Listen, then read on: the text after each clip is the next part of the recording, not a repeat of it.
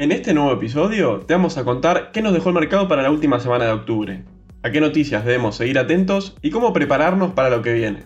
Noticias de Mercado, el podcast de YOL Invertir Online. Para comenzar esta edición, vamos a comentarte cuáles fueron los sucesos más importantes en el ámbito internacional. Uno de los hechos más relevantes tuvo que ver con dos indicadores macroeconómicos que difundió Europa este viernes. El índice de precios al consumidor de la zona euro registró una suba interanual del 4,1% en octubre, según los datos preliminares difundidos por la Oficina de Estadísticas Eurostat. De esta manera, la inflación en la economía europea se estableció considerablemente por encima de las previsiones de los analistas, que esperaban un 3,7%, y también fue superior al 3,4% reportado en el mes pasado. La cifra es preocupante para el viejo continente si se tiene en cuenta que la inflación alcanzó su nivel más alto en 13 años. Este último dato le suma más presión a la actual política monetaria del Banco Central Europeo, que esta semana mantuvo los tipos de interés en 0% y ha reiterado su visión de que el incremento de los precios al consumo será transitorio. En segundo lugar, vamos a hablar sobre Estados Unidos, que este jueves difundió los datos preliminares del PBI trimestral. El Departamento de Comercio informó que el PBI registró una alza del 2,0% en el tercer trimestre del año y se ubicó considerablemente por debajo de las previsiones de los analistas, que estimaban un crecimiento del 2,7%. Se trató del dato más débil desde el segundo trimestre de 2020, aunque se vio compensado por la continua mejora en las solicitudes del subsidio por desempleo, que cayeron nuevamente y se ubicaron en un nivel de 281.000 la semana pasada la cifra más baja desde mediados de marzo de 2020, cuando comenzó la pandemia de coronavirus. En lo que refiere a las noticias corporativas, lo más importante de esta semana estuvo relacionado a la temporada de balances en los Estados Unidos. A continuación, detallaremos los puntos más relevantes de cada una de las empresas. En primer lugar, tenemos a Apple. La tecnológica con sede en Cupertino reportó un beneficio por acción de $1,24 centavos, dato que se ubicó considerablemente por encima de las estimaciones de los analistas. Por otro lado, la firma dirigida por Tim Cook no cumplió con las previsiones del mercado en lo que refiere a su facturación. Sin embargo, lo que más preocupó al mercado fue la caída en las expectativas en cuanto a las ventas del iPhone, el cual representa casi el 47% de sus ingresos. En este sentido, el director ejecutivo afirmó que los problemas en la cadena de producción le costaron a la compañía aproximadamente unos 6 mil millones de dólares. Tras conocerse los resultados del tercer trimestre, las acciones de Apple registraron una caída del 2,25%. En segundo lugar, hablaremos de Amazon y la nueva decepción en la presentación de su balance.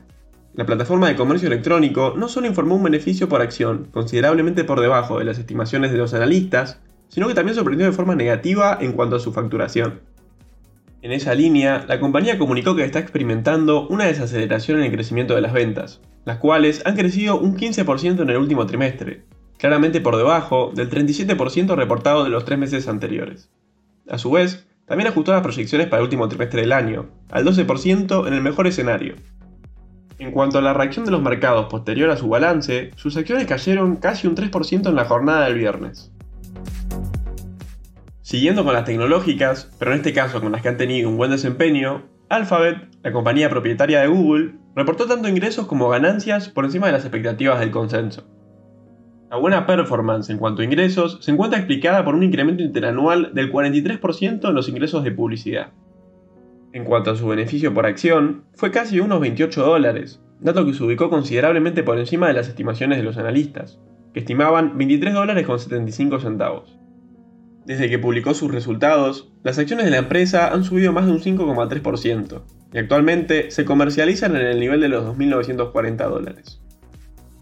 Por último, entre las empresas del sector que publicaron esta semana, hablaremos de Microsoft. La tecnológica se benefició principalmente de un crecimiento significativo en su negocio de computación en la nube, el cual creció más de un 50% interanual. Además de superar las expectativas, tanto en ingresos como en ganancias, debido al salto de sus acciones posterior al balance y a la reciente caída de Apple, se convirtió nuevamente en la empresa más valiosa del mundo, con una capitalización bursátil de 2,48 billones de dólares. Pasando al sector de energía, aprovechamos para mencionar el buen desempeño tanto de ExxonMobil como de Chevron.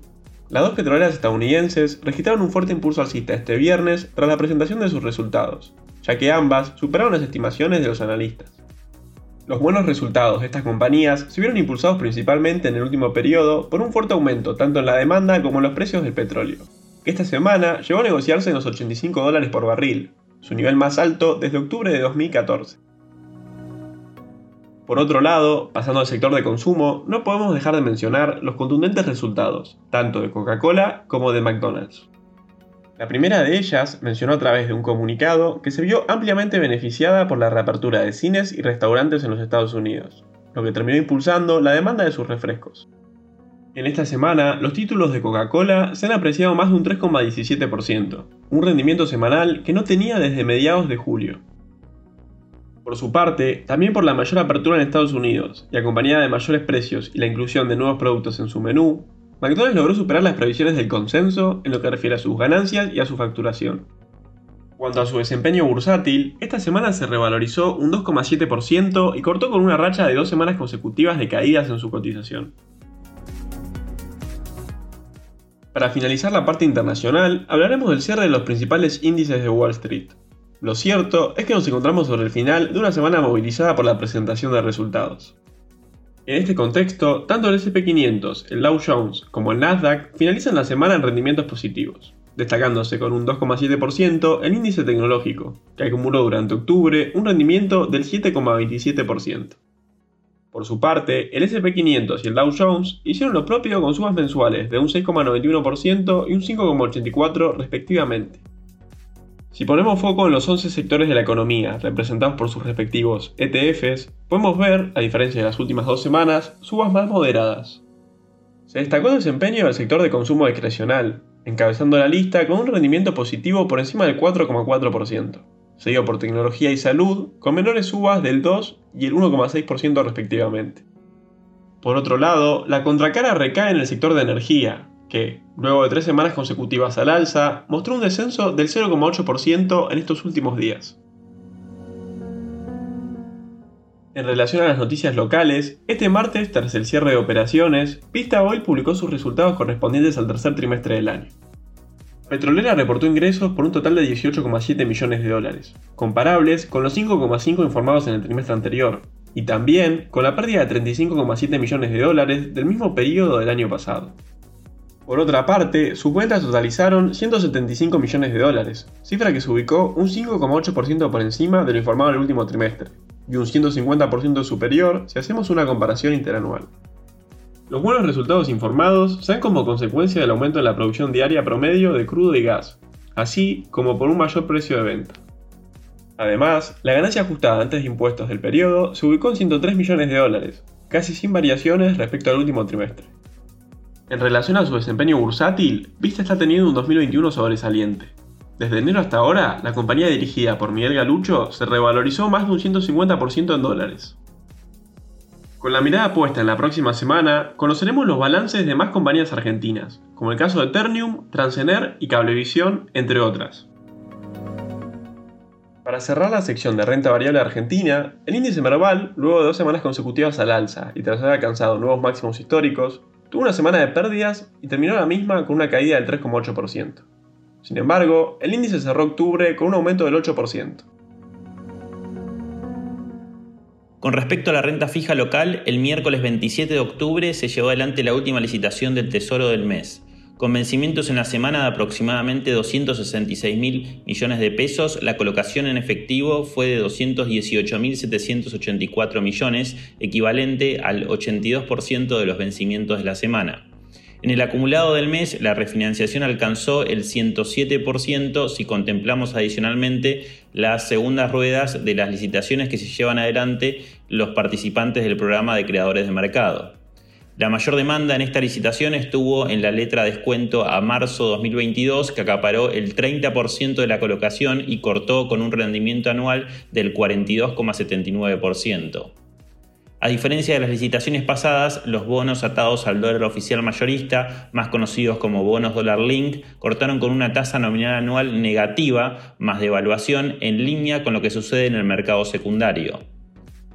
Mirando las variaciones semanales de los bonos, aquellos títulos en dólares en especie D operaron mixtos, destacándose caídas en los bonos más cortos y subas en los bonos de ley local con vencimiento en 2038 y 2041 los cuales presentan un mejor rendimiento corriente. Los bonos en pesos con ajuste por ser continúan su sendero alcista, lo que a su vez se puede ver a través del Fondo Común de Inversión AdCap Balanceado 2, que tuvo un retorno en el mes de octubre del 4,3%.